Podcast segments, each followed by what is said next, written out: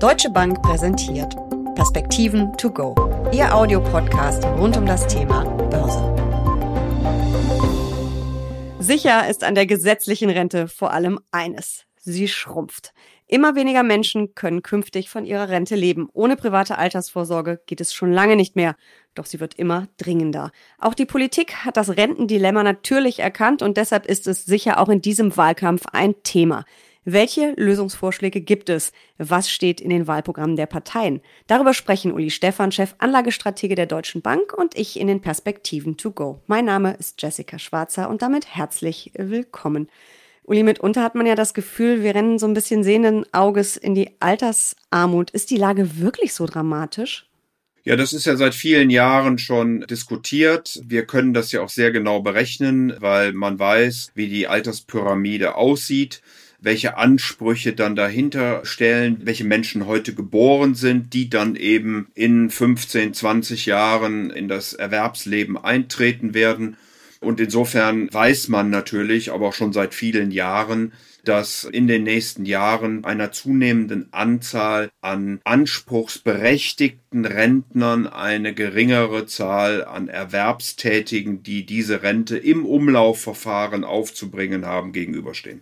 Bisher hat ja die Lösung meistens gelautet, höhere Beiträge in die gesetzliche Rentenversicherung, sinkendes Rentenniveau, mehr Zuschüsse vom Bund für die Rentenkasse. Aber das kann ja irgendwie auch keine Dauerlösung sein, selbst wenn das im Moment ja für ein paar Jahre eingefroren ist. Aber irgendwo muss sich doch was ändern, oder? Na gut, man hat die Rentenbeiträge der Arbeitnehmer und auch der Arbeitgeber ja versucht nicht zu stark steigen zu lassen. Dadurch sind die Bundeszuschüsse eben immer größer geworden. Es ist ja mittlerweile der größte äh, Posten im Bundeshaushalt. Insgesamt machen die Sozialleistungen über ein Drittel der Leistungen in der Bundesrepublik Deutschland aus. Also über eine Billion wird dafür aufgebracht. Das ist jetzt nicht nur die Altersvorsorge. Aber für die Gesundheitssysteme zum Beispiel gilt ja Ähnliches.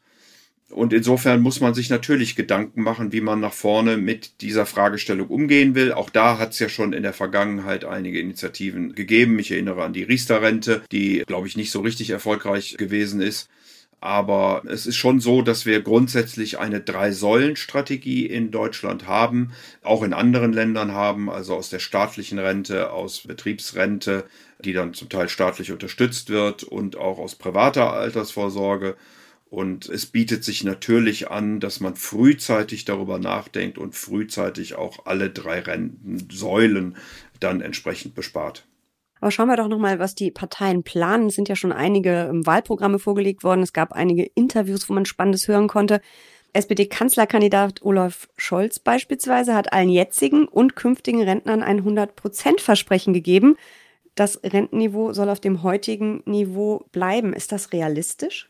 Naja, vor vielen Jahren hat ja Norbert Blüm schon gesagt, dass die Rente sicher ist. Das ist sie möglicherweise auch. Die Frage ist eben, wie und wo wird sie bezahlt und auf welchem Niveau und ab wann bekommt man sie denn? Ein Versprechen zu geben, was sozusagen das Renteneintrittsalter nicht weiter erhöht, obwohl die Menschen länger leben und dann natürlich auch länger diese Ansprüche erhalten auf der einen Seite gleichzeitig aber die Zuschüsse zur Rente gleich hält und das Rentenniveau beibehalten möchte, das wird wahrscheinlich mathematisch schon schwierig werden. Also wird man an irgendeinem Punkt überlegen müssen, wo man eingreift, ob es dann die Beiträge sind, entweder die der Arbeitnehmer und Unternehmen oder des Bundes ob es das Renteneintrittsalter ist oder ob es das Rentenniveau ist. Also ich befürchte, dass man an irgendeinem Punkt hier Kompromisse wird machen müssen. Hm, bei den Grünen hört sich das auch ähnlich an. Die wollen auch das Rentenniveau bei 48 Prozent belassen. Finanziert werden soll das mit Hilfe des Steuerzahlers. Das ist so ein bisschen äh, ja wischiwaschi formuliert. Also entweder höhere Beiträge oder höhere Einkommenssteuer oder es ist auch wieder der Zuschuss. Das ist ja am Ende auch der Steuerzahler, wo das Geld dann herkommt. Also da kommt auch nicht wirklich was Neues, was Innovatives, oder? Tatsächlich ist das ein Weg, Jessica, über die Bundeszuschüsse zu gehen. Das hatten wir ja gerade schon herausgearbeitet. Diese Gelder, die dann aber ausgegeben würden, stehen dann für andere Investitionen nicht mehr zur Verfügung. Und wir wollen ja auch in Infrastruktur, in Forschung und Entwicklung, also dieser ganze Umbau im Grunde genommen der Volkswirtschaft Richtung Klimaneutralität muss ja auch vom Staat begleitet werden, auch gerade was die Infrastruktur angeht. Und insofern muss man sich überlegen, wie man es denn dann finanzieren möchte. Also im Zweifelsfalle werden dann Steuererhöhungen notwendig. Dann müsste man gucken, wo und wie man diese gestalten kann, mit welchen Folgen das wieder äh, verbunden ist. Also ja, kann man machen, aber es hat dann eben auch einige Folgewirkungen, die man dabei durchaus im Auge behalten sollte. CDU, CSU, die halten sich ja noch so ein bisschen zurück bei dem Thema. Die wollen nach der Bundestagswahl Experten beraten lassen, wie es weitergehen soll mit der Rente nach 2030. Aber als neues Element haben sie eine Generationenrente ins Spiel gebracht, wo ich mich ehrlich gesagt frage, was ist jetzt der Unterschied zum Generationenvertrag? Aber bei dem Konzept soll eben der Staat ab der Geburt eines Kindes einen monatlichen Geldbetrag zur Anlage in einen Pensionsfonds einzahlen. Und so soll also für die jüngere Bevölkerung dann schon äh, Vermögen angespart werden. Ist das der große Wurf, den wir brauchen? Also im Gegensatz zum Generationenvertrag würde ja hier sehr konkret Geld fließen. Und wenn ich das richtig verstanden habe, ist die Absicht, hier tatsächlich Gelder zu nehmen und in ein Sondervermögen zu geben, was dann am Kapitalmarkt angelegt wird über viele Jahre. Das ist im Grundsatz mal vernünftig. Die Frage wäre, warum das staatlich zu organisieren ist. Also ja, Riester-Rente war, glaube ich, nicht der ganz große Erfolg. Da liegt es aber, glaube ich, weniger an der Idee als mehr an der Ausgestaltung. Und insofern finde ich immer, dass die Politik sehr stark auf die erste Säule guckt, nämlich die staatliche Rente, und zu wenig auf die beiden anderen Säulen und vor allen Dingen auf die dritte Säule, die private Altersvorsorge. Hier würde es, glaube ich, Sinn machen, den Fokus zu stärken und sich zu überlegen, wie man die Menschen denn motivieren kann, Gelder in die private Altersvorsorge einzuzahlen. Da gibt es ja auch Beispiele von verschiedenen Ländern. Australien beispielsweise gibt da Steuervorteile, wenn man das tut. Es wird aber auch seit einigen Jahren das Prinzip im Grunde genommen umgedreht. Hatte da mal die Gelegenheit, dieses mit Richard Taylor zu diskutieren, der ja ein ganz großer amerikanischer Professor für die Behavior Finance ist. Und er sagt, die Australier haben sozusagen das Prinzip umgedreht. Dort muss man nicht mehr viel Papier lesen, unterschreiben, um eine private Altersvorsorge einzugehen, sondern man muss im Gegenteil viel Papier lesen und unterschreiben, um sich davon zu befreien. Ansonsten werden eben automatisch Teile des Einkommens in eine private Altersvorsorge überführt. Und ich glaube, solche Gedankenspiele machen Sinn. Wenn man nur an die erste Säule denkt, dann offenbart das aus meiner Sicht doch ein gewisses Misstrauen gegenüber den Marktkräften, ein gewisses Misstrauen gegenüber den Kapitalmärkten. Wir haben ja ohnehin in Deutschland eine Diskussion, dass Kapitalmärkte immer irgendwas mit Spekulationen und Heuschrecken und diesen Dingen zu tun haben. Und das halte ich eben für falsch. Wir müssen auch hier eine Debatte führen, dass es sich um unternehmerische Beteiligungen handelt, mit allen Risiken, auch die damit natürlich verbunden sind. Aber dass es eben auf die lange Sicht und Altersvorsorge ist ja eine lange Sicht und keine kurzfristige Zockerei durchaus Sinn macht, hier vernünftig am Kapitalmarkt zu investieren. Das heißt, die von der FDP vorgeschlagene Aktienrente, die würde schon in die richtige Richtung gehen? Jetzt weiß ich nicht, was der FDP da äh, konkret vorschwebt. Es kommt, wie gesagt, immer auf die Ausgestaltung dann konkret an. Aber ich würde es schon für richtig halten, wenn man eben nicht nur über die erste Säule, sondern wenn man auch über die anderen beiden nachdenkt, wenn man sich überlegt, wie viel Geld haben Menschen im Portemonnaie, um es erstens leisten zu können und zweitens, wenn sie es leisten können, wie können wir sie motivieren, wie können wir Anreize schaffen, damit sie es denn dann auch tun.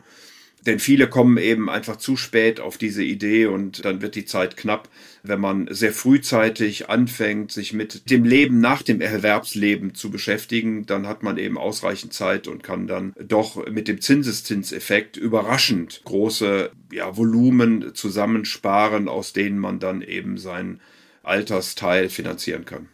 Gibt es noch andere Länder, wo es gute Beispiele gibt, wo wir vielleicht uns auch was abschauen könnten, wie wir es besser machen könnten? Also die Staatsfonds zum Beispiel in Skandinavien? Es gab mal einen Vorschlag, ich glaube, der war sogar von Tom Meyer, also dem ehemaligen Chefvolkswirten der Deutschen Bank, der einen Deutschlandfonds gründen wollte. Hier ging es aber mehr um die Exportüberschüsse, also dass wir dem Ausland sehr viel Geld zur Verfügung stellen. Ich will jetzt gar nicht über die ganze Leistungsbilanz, Arithmetik hier gehen. Und das, ja, weil eben die Deutschen sind, wie sie sind, nämlich sehr risikobewusst sehr viel Geld im Cash halten oder auch in Versicherungen, dass eben der Staat hier ein Stück eingreift und ein Fonds, ein Staatsfonds gründet, in dem dann diese Gelder auch im Ausland angelegt werden könnten äh, zu hoffentlich höheren Renditen als eben Konten oder Sparkonten oder ähnliches bringen würden. Ob das politisch durchsetzbar ist, weiß ich nicht. Aber es ist zumindest mal ein interessanter Gedanke, auch über solche Lösungen zu gehen. Jetzt äh, habe ich aber verstanden, dass der ein oder andere in der Politik und auch in den Wahlprogrammen ja, sagen wir zumindest mal, in diese Richtung denkt. Das dauert natürlich, so ein Rentensystem umzubauen. Das ist für uns wahrscheinlich schon alles ein bisschen zu spät. Wir müssen privat vorsorgen. Du hast vorhin schon gesagt, je früher, desto besser. Welche Möglichkeiten habe ich da und welche sollte ich auf keinen Fall außer Acht lassen?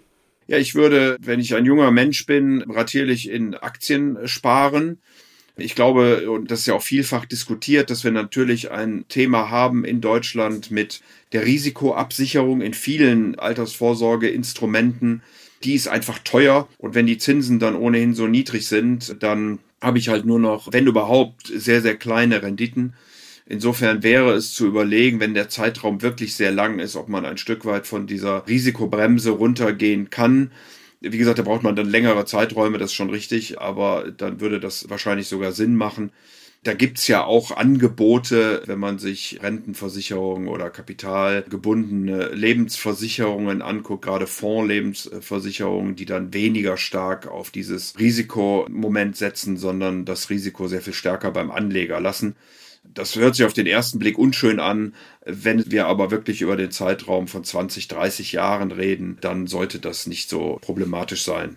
Das heißt ja auch immer so schön, keine Chance ohne Risiko.